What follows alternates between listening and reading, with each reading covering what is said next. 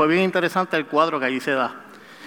Y la angustia y el dolor de familiares al ver a, nuestro, a nuestra familia, ¿verdad? Eh, perdón, la redundancia, en una situación tan difícil, ¿verdad? Eh, un cuadro un poco, para mí fue bien emocional este, estar allí y ver tanta necesidad. Este, allí me encontré con los familiares de nuestra hermana Jessica también, que están con su papá. Así que me gustaría que pusiéramos, este, nos pusiéramos de acuerdo. Hay gente que está entre ustedes en esta mañana que también puede estar pasando una situación de enfermedad. Y la palabra dice claramente que el Señor ha hecho provisión en Cristo Jesús para nuestra sanidad. Es un adelanto del reino, amén, para aquellos que creen y aman al Señor y conforme a su voluntad Él hará. A nosotros nos resta obedecer y orar, amén. Oramos en esta hermosa mañana. Señor y Padre Celestial, venimos delante de tu presencia, reconociéndote, Señor Padre Santo, como Dios Todopoderoso, Señor, Creador del cielo y la tierra y del universo, Señor. Qué bueno, Señor, que como dice tu palabra, podemos entrar confiadamente ante el trono de la gracia, Señor Padre Santo, y podemos clamar y venir delante de ti. Gracias por lo que tú has hecho en la cruz del Calvario. Gracias por sanar, Señor, las enfermedades. Gracias por brindar salvación y esperanza. Gracias Gracias por darnos vida eterna, Padre. Venimos en esta hora delante de ti, Señor, pidiéndote, Señor, por salud. Tenemos amistades, nuestro pastor, familiares, Señor, que se encuentran pasando en el medio de esta temporada tan hermosa, tiempos de enfermedad. Padre, tu palabra habla claro que tú restauras, tú diseñaste el cuerpo, Señor Padre Santo, y creemos, Señor Padre Santo, que tú lo puedes hacer. Si te place, Señor, conforme a tu voluntad, toca, Padre Santo, el corazón, Señor, aleluya. Toca, Señor Padre Santo, cada cuerpo, Señor, que ha sido quebrantado por la salud. Señor, son tus hijos y ellos te aman. Te pedimos que tú restablezcas, Señor, su salud, Padre Santo, y ellos puedan estar tranquilos y confiados, Señor Padre Santo, que de una pronta recuperación, porque en ti han confiado. Padre, te pedimos de manera especial si hay alguien entre nosotros, Señor, Padre Santo, que está pasando un momento de dificultad por la enfermedad y aún así venciendo las barreras del dolor y de las circunstancias, llegó a tu casa. Pedimos tu intervención poderosa de manera especial, Padre Santo, revelándote a sus vidas, Señor, y trayendo sanidad a sus cuerpos en el nombre poderoso de Jesús. Amén. Amén. Quisiera que me acompañaran en Isaías capítulo 9. Y es un pasaje que, que es hermoso y trata un poquito de lo que estamos celebrando en esta, esta hermosa temporada. Amén. Amén, iglesia. Isaías capítulo 9. Vamos a, dar, vamos a leer los versos del 1 al 7. Cuando lo tengan me dicen amén. Afírmenlo. Amén.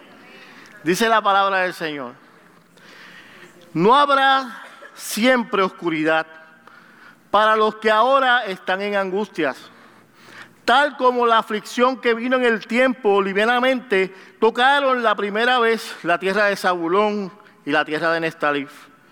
Pues al fin llenará de gloria el camino del mar y aquel lado del Jordán en Galilea de los gentiles. El pueblo que andaba en tinieblas vio gran luz y los que moraban en la tierra de sombra y de muerte, luz resplandeció sobre ellos. Multiplicaste la gente, aumentaste la alegría y se alegrarán delante de ti como se alegran en la ciega, como se gozan cuando reparten los despojos. Porque tú vara, porque tú quebrantaste su pasado yugo y la vara de su hombro y el cetro opresor como en el día de Madián, porque todo calzado que lleva el guerrero en el tumulto de la batalla y todo manto revolcado en sangre serán quemados en pastos de fuego, del fuego. Porque un niño nos es nacido y un hijo nos es dado, y el principado sobre su hombro se llamará su nombre admirable, consejero, Dios fuerte, Padre eterno, príncipe de paz. Y lo dilatado de su imperio y la paz no tendrán límite sobre el trono de David y sobre su reino, disponiendo y confirmándolo en el juicio y en justicia desde ahora y para siempre. El celo de Jehová de los ejércitos hará esto. Señor y Padre Santo, simplemente quiero pedirte, no que me quites, sino que me utilices como instrumento para hablar tu palabra con de nuevo y verdad. Que la gente que ha venido, Señor Padre Santo, con alguna situación o alguna angustia, Padre, sepan que esta es mañana de alegría.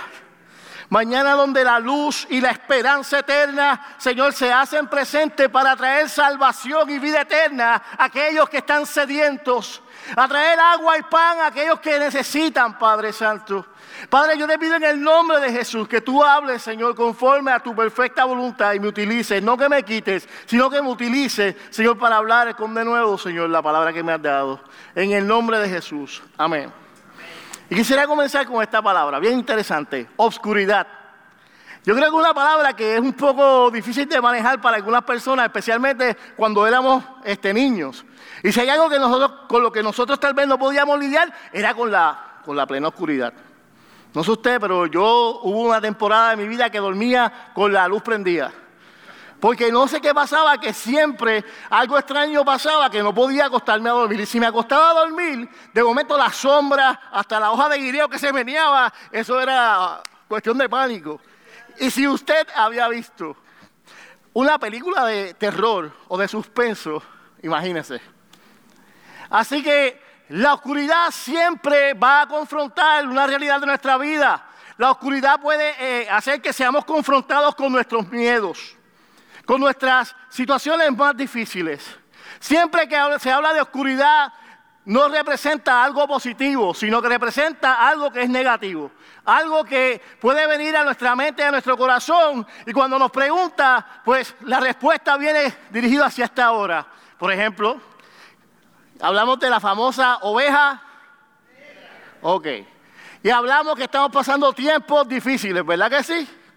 Y cuando estamos en tiempos difíciles, casi siempre se asocia más con el color que negro. Si no, vaya a una funeraria. ¿Ah? Sorry. no, no, estoy hablando de un ser humano. Pero ¿sabes qué? el, diccionario dice que la oscuridad es la ausencia de luz. Así que cuando algo está sumamente oscuro o se mete uno en una cueva que ni siquiera se puede ver las manos, es que hay ausencia de luz. Y qué interesante es ver cómo simplemente un rayito de luz en medio de cualquier situación de oscuridad cambia el panorama. ¿Sabes qué? Así se encuentra el mundo en el que tú vivimos, sin esperanza y sin amor. Viven día a día buscando cómo satisfacer aquellas cosas, pero viven en oscuridad. Están ciegos y no pueden ver la verdad de la libertad que Cristo ofrece.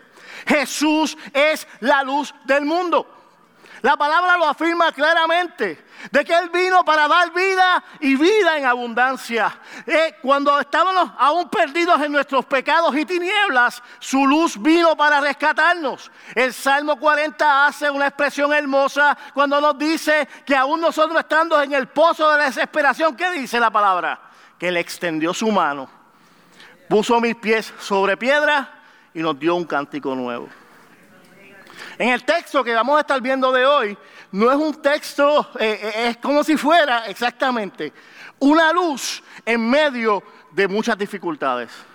El profeta Isaías estaba llamado de parte del Señor para traer palabra. Y si usted lee muchos capítulos de Isaías, va a ver que la palabra que él trae es contundente. Es palabra de juicio. Hay palabras sumamente difíciles de manejar. Pero también en medio de estos espacios de dificultad, usted ve que comienzan de momento a salir versículos donde comienza a darnos esperanza. Comienza a, traer luz en medio de la oscuridad. Comienza en medio de la desesperación de un pueblo. Comienza a traer esperanza. Comienza a avivar la fe que tal vez se había perdido. Eh, comienza a hacer a la gente volver a recordar quién es su Dios para devolverlos al camino correcto. La palabra que estamos hablando en el día de hoy viene después de una situación difícil, de una invasión del imperio del norte. Sabemos que el pueblo de Israel se dividió. Después de Salomón, quedó el reino del norte y el reino del sur. Y si ojeamos la historia bíblica, todo lo que se habla del reino del norte no es nada bueno. Usted lee, fulanito de tal es rey e hizo lo malo delante del Señor. Y fulanito es rey y el otro hizo lo malo delante del Señor. No hay ni uno. Sin embargo, en el reino del sur, en medio de las situaciones difíciles y que habían dos o tres reyes que hicieron lo malo delante del Señor, hubieron gente que agradaron a Dios, que trajeron esperanza, que devolvieron al lugar correcto donde, donde Dios debería estar. Fueron luz en medio de las tinieblas.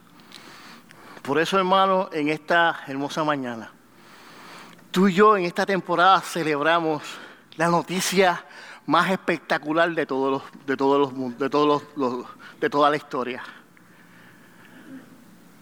Que un mundo en tinieblas hoy recibe la luz. Que nosotros perdidos en nuestros pecados llegó nuestra esperanza de salvación. Jesús ha venido a nacer, a vivir en este mundo para darnos a ti y a mí la oportunidad hoy de tener salvación y vida eterna. El pasaje habla de una manera interesante. Comienza, dice, que no habrá siempre oscuridad para la que ahora está en angustia. Yo no sé en qué situación particular usted se encuentre y esté pasando en este momento, pero todos conocemos lo que es la angustia. Todos hemos estado desesperados en algún momento, sea por una condición de salud, sea por una preocupación financiera, sea por otras situaciones que, añaden estrés a nuestra vida, por ejemplo el gobierno. Es verdad, porque si te pones a escuchar el 580 todos los días, tú vas a terminar con la presión alta. Así que les recomiendo de alguna manera que de vez en cuando se despeguen y cambien de emisora para que escuchen palabras de esperanza y de vida, que es lo que el Señor tiene para nosotros. Amén. Que aún en un día como hoy, en medio de, la, de la temporada más hermosa del país, nos están robando los titulares. Así que el pueblo está sumergido en angustia. Y necesitamos la luz de Cristo. Dice que no habrá siempre oscuridad. Significa que va a haber luz. Y cuando hay luz podemos ver claramente, podemos reconocer lo que está mal, podemos desechar aquellas cosas que son mentiras y podemos vivir vidas rectas, vidas con un completo o una visión completa y clara de lo que sucede. Viviendo en oscuridad, escuchamos las mentiras y no podemos ser libres. Vivimos bajo la opresión del príncipe de este mundo. Cuando nosotros aún que hayamos aceptado a Jesucristo como nuestro Salvador, no pasamos tiempo con Él, no sacamos tiempo para entrar a su presencia como cantamos hermosamente aquí ahorita, van a venir momentos que nos van a ser más lúcidos. Necesitamos la luz del Señor. No solamente por una temporada tan hermosa como esta, en que la luz del mundo se reveló, en que los cielos se abrieron puerta a puerta y la gente que menos se lo esperaba recibió la buena noticia. Los cielos se abren, los ángeles cantan gloria a Dios en las alturas y en la tierra paz, buena voluntad para con los hombres. Esa noticia es también para nosotros hoy en día. Esta noticia es para aquellos que son pobres de espíritu, que necesitan de un Dios poderoso para transformar sus vidas. Todos lo necesitamos. Hermano, yo quiero decirte que Dios está abierto. Dios está deseoso. Tal vez no de presentarte un concierto espectacular con los ángeles del cielo, pero sí de sentarse a tu lado en tu casa y hablar contigo. Dios quiere traer verdad a tu vida. Dios quiere liberarte de las cadenas opresoras que te llevan en medio de la mentira. Dios te ha traído a este lugar para que tú puedas ser libre completamente. Miren esto. El pasaje nos menciona dos tribus de la tribu de, Israel. Habla de Neftalí y Zabulón, específicamente haciendo una, este, hablando específicamente sobre una situación que ellos vivieron. Ellos han sido invadidos. Ellos han sido ahora, son el reír de toda la nación. Ellos están pasando un momento difícil y una gran afrenta. Ellos, según pasan los años, vemos que ustedes ven cuando leemos las historias y entendemos el contexto, ¿verdad? En Galilea, cuando ellos venían a Jerusalén, se burlaban de ellos. Y los de Samaria ni los querían ver en pintura. Así que estamos hablando de pueblos que son hermanos, pero como ellos enfrentaron esta afrenta y se mezclaron con otros, eran rechazados. Así que estamos hablando de un lugar que era difícil. Y el Señor le está haciendo una promesa hermosa a ellos. Dios, el Dios Todopoderoso dice, yo conozco lo que ustedes están pasando. Yo conozco las situaciones que ustedes viven. Yo sé lo que ustedes están pasando. Y sabes qué dice la palabra del Señor? Dice, pues al fin llenará de gloria el camino del mar, de aquel lado del Jordán, en Galilea de los gentiles. Está hablando de que aquel que es luz, de aquel que es la esperanza eterna, Él estará allí. Y cuando hacemos un recuento claro de lo que es la historia de Jesús y lo que han cogido a si no, le explico rápidamente, la gran parte del ministerio de Jesús fue en Capernaum y en toda la zona de Galilea. Él se pasaba, los textos cuando ustedes leen va a haber muchos momentos donde está en el mar, que están los discípulos pescando, que va para ser bautizado. Todo el tiempo hay agua en alrededor. Así que vemos que aquella, aquel, lugar que fue despreciado, aquel lugar que sufrió el embate por las situaciones de su pecado, también recibió la esperanza hermosa de poder tener al mismo Hijo de Dios en medio de ellos. Tal vez tú piensas, ¿seré yo digno acaso de la presencia del Señor en mi vida? Señor, es que yo te he fallado tanto. Señor, mira, tú conoces mi corazón. Tú sabes que yo no soy digno, merecedor de tu, bondad. ¿Sabes qué? El Señor no le interesa esas cosas. Porque cuando Jesús vino por nosotros, Jesús vino a mostrar su amor infinito por cada uno de nosotros. Cuando Él se entregó en la cruz, en ese lugar, Él estaba muriendo por toda la humanidad. El Señor no hace discrimen. El Señor anhela de que todos puedan llegar al conocimiento de la salvación. Por lo tanto, incluso para los más desventajados de la sociedad, para aquellos que han sido rechazados, la luz de Cristo viene a alumbrar en medio de sus vidas y traer claridad y libertad para que la gloria de Dios sea manifestada en medio de ellos, para que usted pueda disfrutar de la paz, la esperanza, la restauración, la liberación que solamente podemos encontrar en Cristo Jesús. ¿Cuántos pueden darle un aplauso al Señor por eso?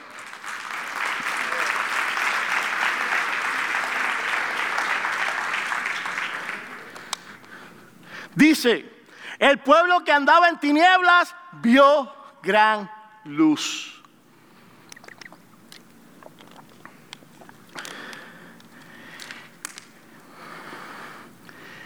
Y los que moraban en la tierra de sombra y de muerte, la luz resplandeció. Me encanta lo que el autor hace aquí. Utiliza una figura que ya conocemos, ¿verdad que sí? La ciudad de sombra y de muerte. ¿No, ¿no escuchado eso anteriormente? El Salmo 23, ¿verdad? Dice, aunque ande en valle, no temeré mal alguno, porque tú estarás conmigo. Es la promesa de Jesús. Es la promesa de la luz.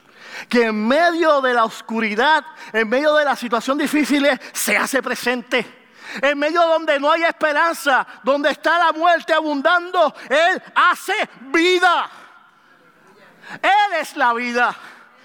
Él es el Salvador. Él es el Señor. Él viene en las causas perdidas. Él las hace posible. Lo que para ti para mí es imposible, para Él no es imposible. Él es el Dios de la imposibilidad. Él es el Dios de los desahuciados. Cuando ya no hay más, Él hace que las cosas sean posibles. Hermano, yo quiero alentarte en la fe en esta mañana. Yo quiero que la luz de Cristo alumbre a tu corazón, te llenes de esperanza y puedas decir, ese es mi Señor, ese es mi Salvador, la luz del mundo que ha venido a alumbrar en mi corazón lleno de oscuridad y ha traído esperanza para mi vida. Esta temporada es una temporada de fiesta. Esta temporada es una temporada de celebración. La esperanza del mundo se encarna en un hermoso niño que después se hace hombre, después en medio de, de su vida como hombre, vive de tal manera que en medio de la oscuridad más terrible se hace luz. Ahorita desarrollaremos un poquito más eso. Vamos más rapidito.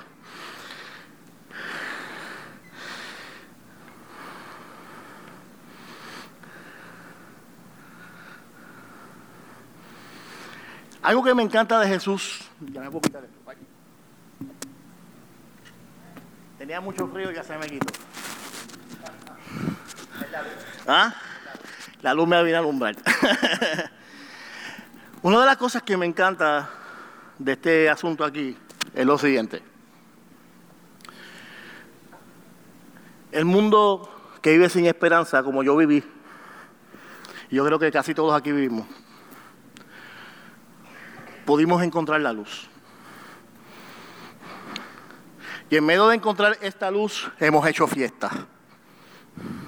El verso 3 habla sobre el día de libertad.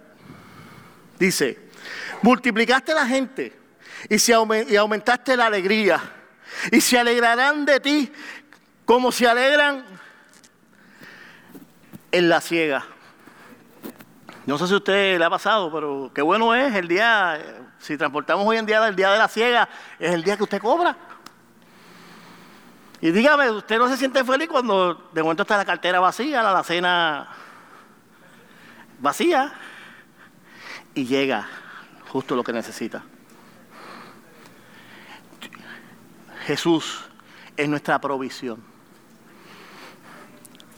Jesús cambia nuestro lamento en alegría, la tristeza en gozo. Él tiene el poder para tomar cualquier situación oscura e iluminarla. Si te invito a hacer un recuento mental de las veces que el Señor ha salido a pelear a tu favor, yo creo que estaríamos aquí días, semanas, meses y hasta años contando la bondad de Dios para nuestra vida. Y aún en los momentos en que pasamos cierta dificultad, podemos disfrutar con alegría y agrado de lo que Él ha hecho por nosotros. Él viene a transformar el ambiente. Él viene a cambiar tu tristeza por alegría. ¿Y cómo es esto? ¿Cómo Dios puede transformar? Mi hermano, Él es el creador. Él es el Dios Todopoderoso. En Él no hay comparación. Yo recuerdo aquel, aquel día, si no me equivoco, 3 de junio de 1992. Estaba en Morton, Barranquita. Llegué a ese lugar con mi corazón hecho pedazo. Yo amaba al Señor, pero todavía no había tenido un encuentro cercano con Él. Yo había aceptado a Jesucristo porque entendí intelectualmente, claramente, lo que significaba. Pero tenía que haber un momento donde lo que me habían enseñado se volviera realidad. En medio de la crisis familiar que vivíamos, de mis padres separados, a mí se me hacía difícil entender lo que era el amor de Dios. Y de acuerdo a aquella noche, cuando escuchaba al predicador hablar y hablar de ese amor tan grande que Cristo tiene por nosotros. Un amor que lo llevó a renunciar a los privilegios que tenía como hijo de Dios. Él estaba en el cielo, sentado al lado del Padre, disfrutando de todo. Y sin embargo, Él estuvo dispuesto a descender hacerse un ser humano de carne y hueso. En Juan 1, verso 14 dice que Él vino y habitó entre nosotros y se hizo carne. Y cuando tú puedes ver esto, yo no lo comprendía, cómo mezclo el pasaje con lo que quiero explicarle, mire, mi hermano, bien sencillo. Jesucristo, cuando vino a este mundo, Él no vino con pompa ni gloria. Él vino humilde. Él vino y nació en el lugar menos indicado, menos eh, eh, eh, salubre posible. Nace en medio de un rancho donde cuidaban animales. Dice la palabra de Dios que su condición en este mundo era tal, en sentido de que de, su vida, que no tenía ni siquiera dónde recostar su cabeza. Siendo el Hijo de Dios, el Dios Todopoderoso, encarnado, que tenía todo a su disposición, toda la gloria a su disposición. Él decidió renunciar a todo eso por amor a ti y a mí. Y no tan solo eso, sino que estuvo dispuesto a pasar por una serie de circunstancias difíciles, eh, ser rechazado por los suyos, ser eh, abofeteado, latigado. Olvídese, mi hermano, cuando uno ve eh, la película La Pasión de Cristo, yo le digo a mi cuñado, tenemos un lema, ¿verdad?, de que en caso que nos estamos apartando, el kit de emergencia es romper, sentarnos abajados en un, frente al televisor y ponernos la película. Créame que yo, yo me convertí como 26 veces la primera vez que la vi y la única que la he visto. Este, pero este es el punto. Ese día yo entendí por primera vez cuánto Dios me amaba. Las lágrimas descendían por mi rostro. Yo lloré como usted no tiene idea. Lágrimas de sanidad. Lágrimas de perdón. Lágrimas de alegría. ¿Por qué? Porque entonces yo encontré a mi Salvador. Él cambia nuestras tristezas en alegría. Él es quien perdona nuestras iniquidades. Él es quien restaura nuestra vida. Y hermano, esto es sumamente importante porque Él viene a traer libertad. Él vino a romper las cadenas que te atan, a restaurar todo lo que pasó. Él es quien transforma tu lamento en gozo y trae alegría. ¿Cómo no poder recordar aquel día en que me entregué al Señor? Llegó el cambio y la tristeza se volvió gozo. Las lágrimas eran como una fuente donde salía el dolor y llegaba la sanidad que tanto necesitaba. La celebración es un anticipo del cielo. Hay una fiesta cuando llega una nueva vida para el Señor. Dice la palabra del Señor que Él hace fiesta. ¿Usted le gusta celebrar? Sí. Si hay un dicho de nosotros que soy pachanguero, sí, Señor.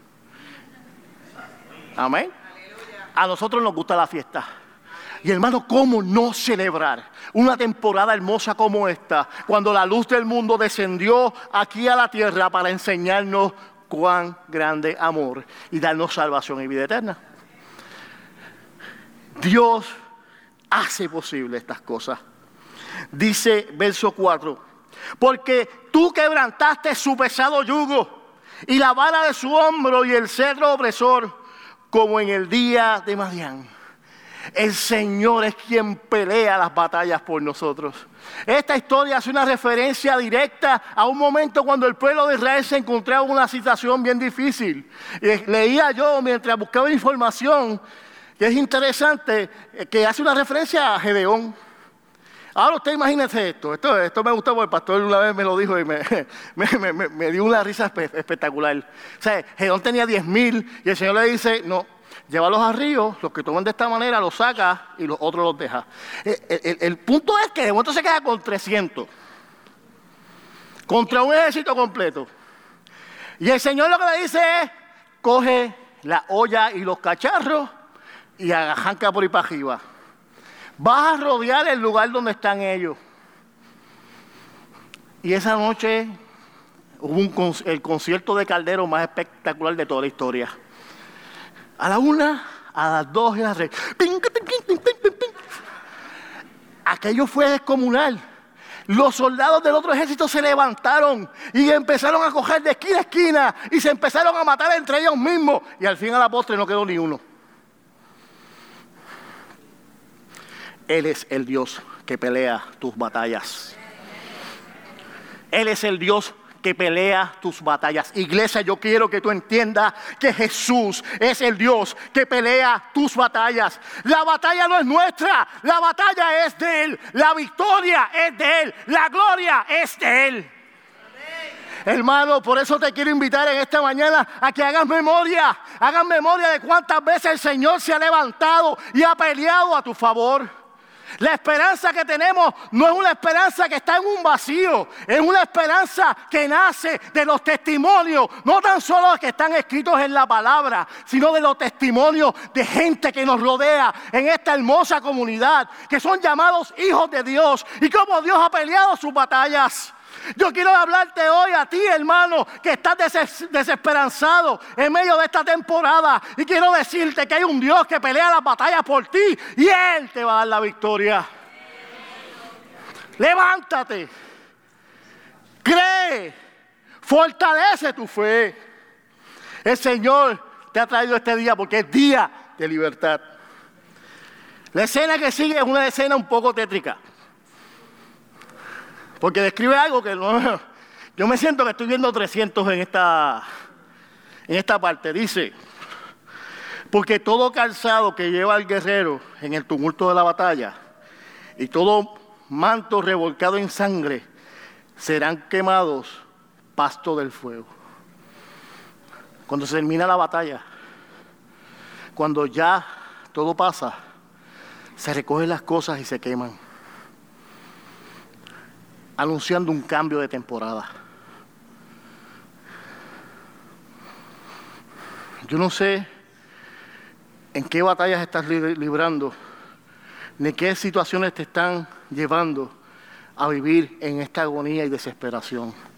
Yo quiero decirte que el Señor está hoy aquí para decirte, no tan solo que es la luz del mundo, no tan solo que es tu esperanza, sino que es el Dios que va a pelear por ti. Deja las cosas en sus manos quema las sandalias, entrega tus, los mantos y permite que el Señor Dios Todopoderoso te dé la victoria en el nombre de Jesús. Porque hoy es día de libertad.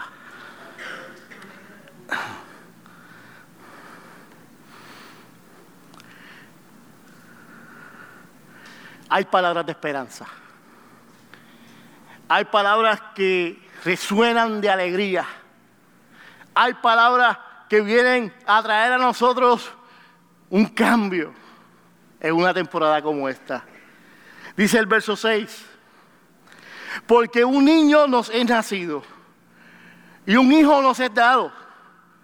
El principado sobre su hombro se llamará su nombre admirable, consejero, Dios fuerte, Padre eterno, príncipe.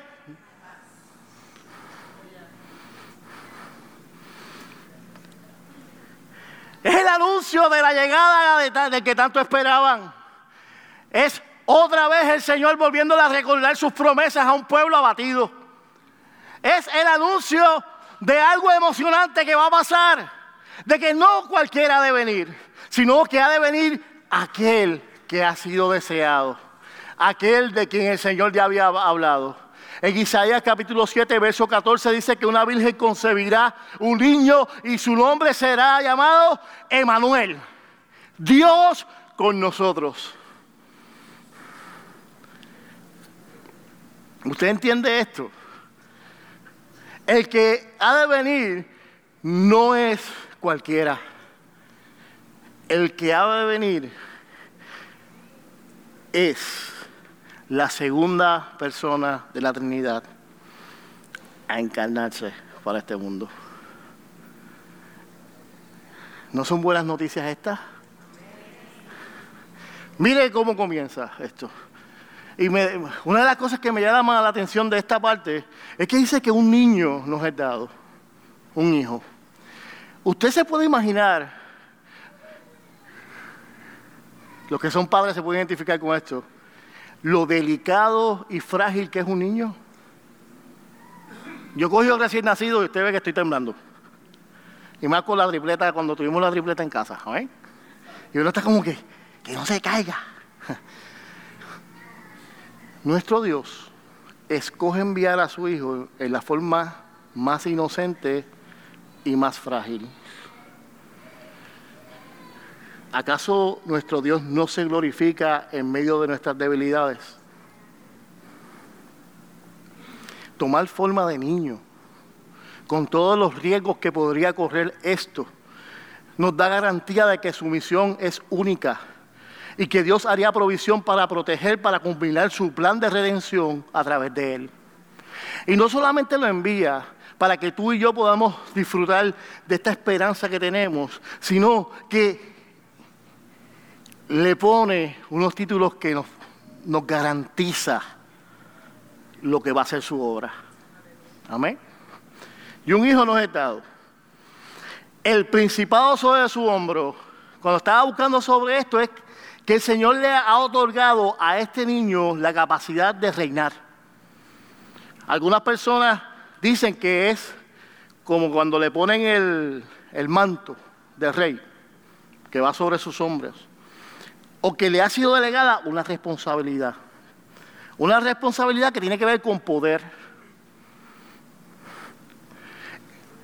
El Dios al que tú y yo servimos es ese. Es el rey que viene. El rey que ya vino eh, como cordero y fue inmolado en la cruz para que de manera inocente poder pagar nuestro precio en la cruz, para que tú tuvieras esperanza de vida hoy lo que me llama la atención de esta parte del pasaje es el siguiente. Es que la esperanza tiene dos tiempos. Eh, José, ¿qué es eso de dos tiempos? Sí, eh, eh, es como que hay una cosa que es para aquí y otra que va para dónde? Para después. Es un pasaje que, que la esperanza va más allá del cumplimiento. Del cumplimiento porque ya, ¿verdad? Ya nosotros estamos, ¿cuánto? 2700 años desde esta que fue dada esta palabra, pues fue escrita 700 años antes de que el Señor naciera y vamos 2000, 2700 años y todavía esa palabra cobra vida hoy. Hablamos la serie del reino, ¿se acuerdan? De que vino a establecer su reino y hablamos que parte de establecer su reino, este, estamos en el sí pero no. En el sí pero no es bien sencillo. En el sí es que dice la palabra que a través de con la llegada de Jesús, su reino que vino. Pero no porque todavía no es pleno. Amén. Pero vendrá el día en que será pleno. Cuando Él venga por segunda vez a buscar a su iglesia, el reino será pleno. Entonces vendrá el rey, el león de Judá, a establecer su reino por toda la eternidad. Dice, y será llamado, su nombre será admirable consejero. Cuando abrimos los evangelios, ¿cuántas cosas asombrosas no hizo Jesús? Amén. Si no, pregúntense.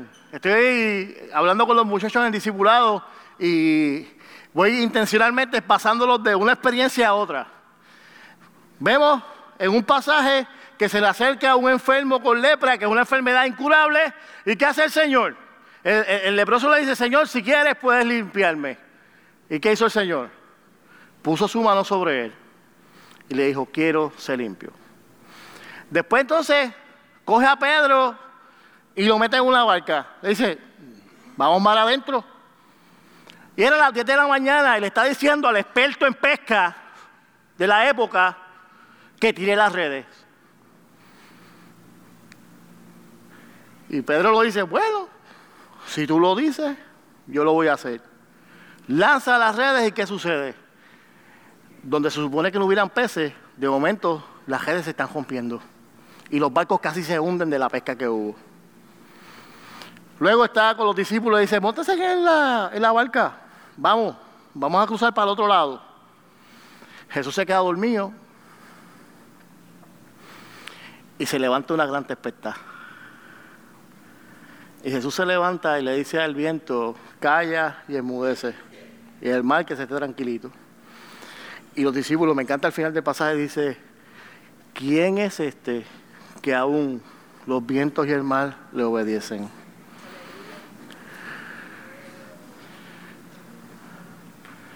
Están caminando por una ciudad llamada Naín y escuchan eh, Jesús escucha el lloro sollozo de esta madre desconsolada que perdió su esperanza ante la muerte de su hijo. Y el Señor manda a detener aquel momento difícil.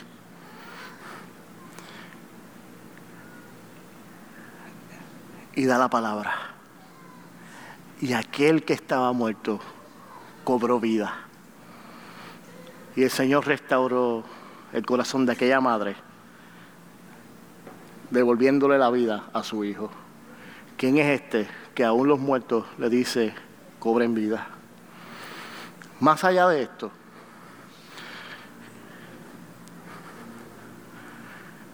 Jesús está una noche orando porque sabe lo que ha de venir. Es tomado preso. Y no tan solo es tomado preso, sino que le dan, recibe el castigo que jamás, yo creo, ser humano pudo haber recibido. Le escupieron, le dieron bofetadas, le arrancaron sus barbas, le pusieron una corona de espinas, le dieron 39 azotes y creo que después le dieron 40 azotes con los otros y lo esbarataron. Él molido, hecho una pelota de carne molida, puesta en una cruz. Muere por amor a todos nosotros. Pero la palabra del Señor dice que al tercer día la tumba no lo pudo retener. Y se levantó en gloria y poder.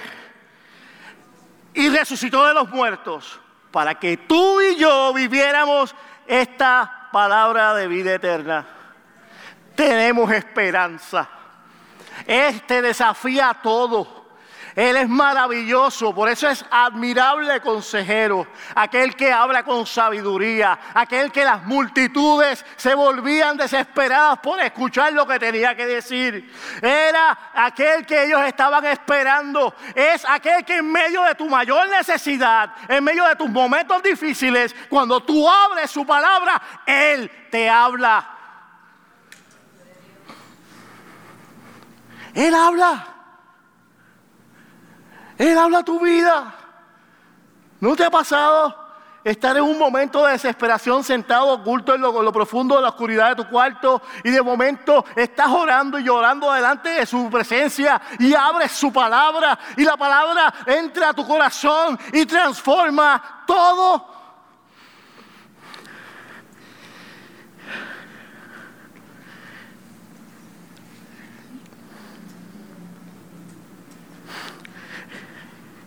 Estar en la soledad de tu cuarto desesperado. Y de momento comenzar a recitar, alzaré mis ojos a los montes, ¿de dónde vendrá mi socorro? Mi socorro viene de Jehová, que hizo los cielos y la tierra. Dice que no dará tus pies al resbaladero, ni se, ni se adormirá aquel que guarda a Israel. Qué hermoso es que en medio de nuestro momento de desesperación podemos clamar así de esta manera. Jehová es mi pastor y nada me faltará. En lugares de dedicados pastos me pastoreará. Confortará mi alma me guiará por sendas de justicia por amor a su nombre. Aunque ande en valle de sombra y de muerte, no temeré mal alguno, porque tú estarás conmigo. Tu vara y tu callado me, librarán y me darán aliento. Y esta parte es hermosa. Aderezas mesas delante de mí, en presencia de mis angustiadores. Unges mi cabeza con aceite. Mi copa está rebosando. Escucha bien, iglesia ciertamente el bien y la misericordia de Jehová te seguirán todos los días de tu vida. Jesucristo es el verbo de Dios. Es la palabra encarnada. Esa palabra que da vida. Y esa vida es luz.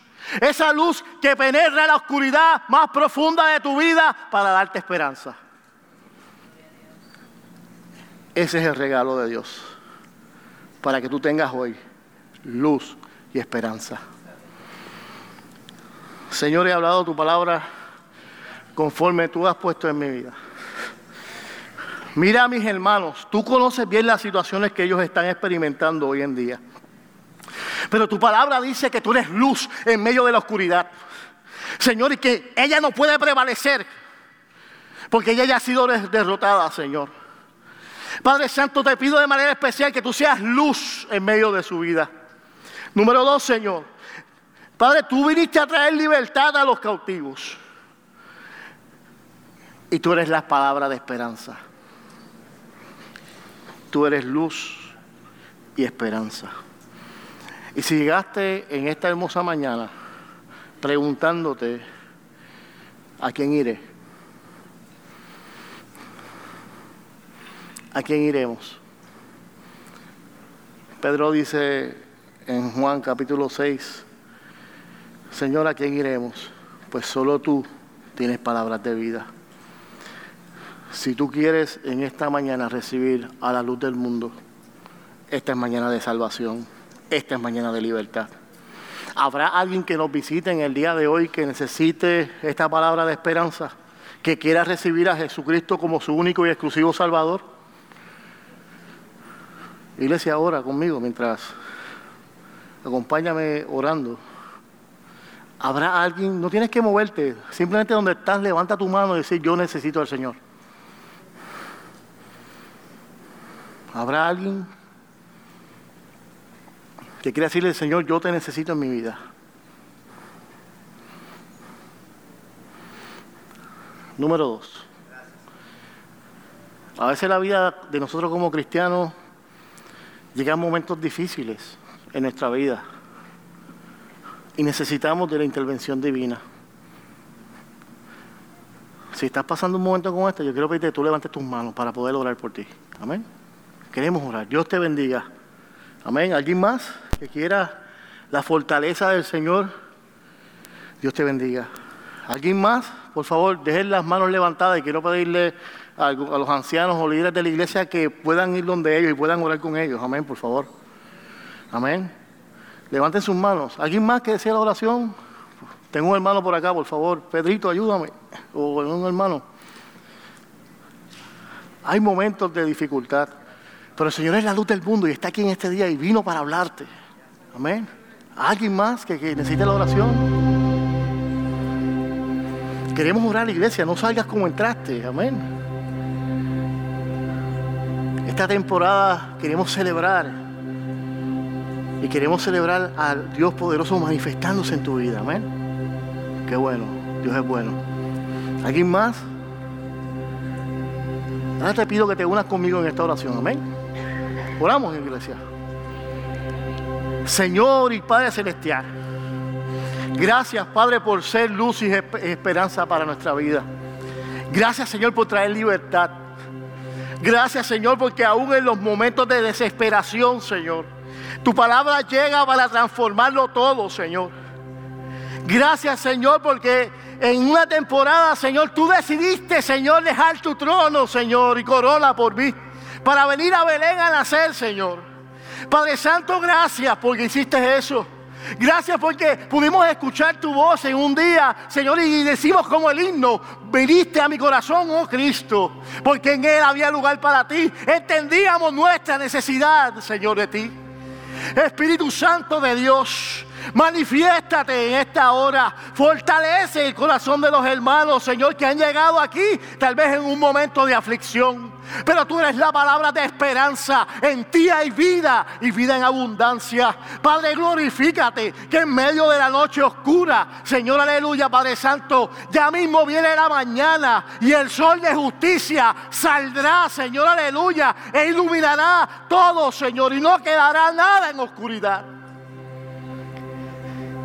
Espíritu Santo, fortalece, sana en el nombre de Jesús toda situación emocional, Oh Señor, clamo, Padre, porque sé que hay personas que pueden estar experimentando esto. Señor, tú eres luz y clamamos, Señor, aleluya, pidiéndote que te manifiestes. Padre, que tu poder se haga realidad en medio de este tiempo para ellos. Te adoramos porque tú eres Dios.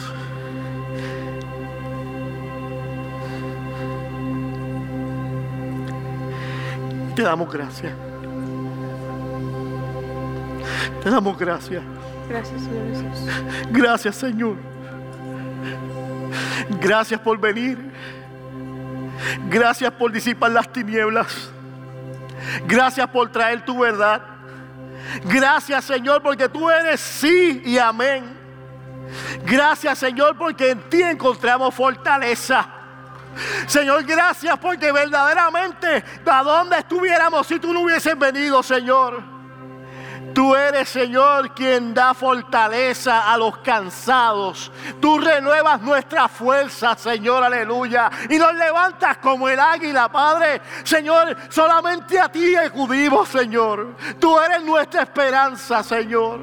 Así clamamos en esta mañana por cada hermano que está aquí, Señor, y aún los que no pudieron llegar en el día de hoy a la distancia. Señor, envía tu palabra poderosa, fortalece, Señor, el corazón. Señor, y aquellos que tal vez escuchen estas palabras momentos después, Señor, aleluya, por medio de los iPads, Señor, por medio del sonido, te pido en el nombre de Jesús que tú los fortalezcas, tú los toques, Señor, y ellos puedan recibir, Padre Santo, la esperanza que tenemos en ti, Señor. Señor, y por eso te damos gracias, porque tú eres el proveedor, tú eres el hacedor de maravillas, Señor, aleluya. Tú eres el Dios que sana nuestras heridas, Señor, y que venta, Señor, nuestros corazones quebrantados. Tú eres Jesús, Hijo de Dios, Señor nuestro, en el nombre de Jesús. Amén. ¿Pueden darle un fuerte aplauso al Señor en esta mañana? Gloria a Dios.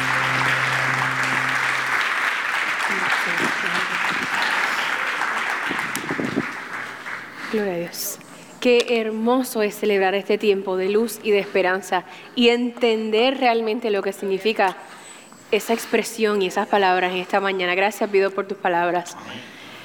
Le damos la bienvenida, una cordial bienvenida a las personas que nos visiten y nos acompañen en esta mañana. Mire rapidito a su izquierda, a su derecha, un poquito para atrás, a ver cuántos están visitándonos por primera vez y acérquese a ellos, déle un cálido abrazo o asieño en esta mañana y dígale, Dios te bendiga o qué bueno que estás aquí, mi nombre es fulano, mengano, esto, eh, no sé, me gusta, me gusta que estás aquí en esta mañana, hazlo sentir especial.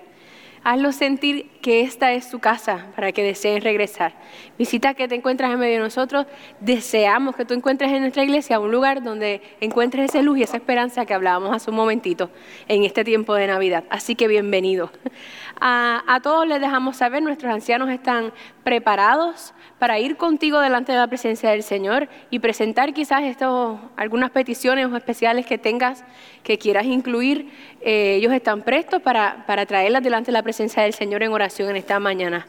Eh, tenemos un anuncio, es nuestra última, último fin de semana, perdón, el último fin de semana de, ¿alguien sabe de qué? de Navidad Café. Pero venga acá, si todo el mundo sabe dónde estaban anoche. Navidad Café, apúntelo. El viernes y el sábado. Eh, nos queda el 20, el 21, viene sábado 21 desde las 8 de la noche. Este va a ser el último, así que vamos a tratar de tirar la casa por la ventana. Y vamos a tener actividades para los niños, así que traiga a todos sus, todos sus niños, los vecinos, los primos y todos los que vienen para Navidades y aproveche y los trae tenemos jazz en vivo. Así que los amantes de la música, especialmente la música jazz, pueden venir y disfrutar de una tardecita así, mira, bien relax entre luces de Navidad, en compartir en coinonía con sus hermanos en la fe. Una cosa bien chévere. Yo hubiese querido que fueran dos o tres noches más. Que otro lo coordinara, pero que fueran dos o tres noches más. Así que les invitamos a que también extienda la invitación a sus amistades o familiares. Si usted busca en las redes, particularmente en Facebook, eh, escribe mismo Navidad Café, le va a salir los eventos y usted puede dar compartir a algunas personas, compañeros de trabajo, si no se atreve a hacerlo directamente, para que también puedan llegar. Así que les invitamos, ¿verdad? Este último cierre de actividad de Navidad, el viernes y el sábado 20 y 21 de, a las 8 de la noche aquí afuera, bien chévere. Esperamos que no llueva y va a estar bien chévere. Y por último, se acabó. Gracias, Vero. ya, son todos los anuncios que tenemos para ustedes. ¿Qué tal si nos ponemos delante, pero nos ponemos de pie para ir delante de la presencia del Señor una vez más? y pedirle que tome el control del resto de nuestra semana, amén. Esta semana que recién está comenzando hoy. Que sea una semana en victoria, que sea una semana en la que podamos acercarnos más a Él, amén. Amante Dios y Padre Celestial, te damos gracias. Gracias por el privilegio que tú nos das de llegar hasta tu casa, Señor Jesús, y adorar y bendecir tu nombre, Señor, con el deseo de nuestro corazón, de la manera libre en que podemos gritar un aleluya o simplemente decir gracias, Señor, en el que podemos venir a tu casa y darle un abrazo a ese hermano que amamos, Señor Jesús. Gracias por el tiempo de coinonía que nos das cuando nos congregamos, Señor, en tu casa, Padre Santo. Bendice esta semana que recién comienza, Señor. Cuídanos en nuestros trabajos, Padre Santo. Cuídanos en nuestros hogares o en los quehaceres que tengamos, Señor Jesús. Te pedimos que tú tomes el control esta semana a partir de hoy, Señor. Gracias, Señor, porque cuando nosotros te damos el primado a ti, Señor, de nuestra semana, las cosas son diferentes y las cosas no pueden, no pueden ser igual porque tú has tomado el control y tú eres soberano, Señor Jesús. Así que gracias por eso, Padre Santo. Esperamos que en esta semana, Señor, tú pongas tu mano de sanidad, Señor, si fuera necesario, Oh Señor, tu mano de provisión, Padre Santo, que aunque nos acercamos al tiempo de Navidad y esas cosas, podamos, podamos realmente tener un tiempo agradable en familia, Señor Jesús, durante estos procesos de Navidad, Señor. Gracias, Padre Santo. Te pedimos que nos lleves con bien hasta nuestro destino, Padre Santo. Te adoramos y te bendecimos en el dulce y precioso nombre de Jesús. Amén y amén. Y el pueblo de Dios dice.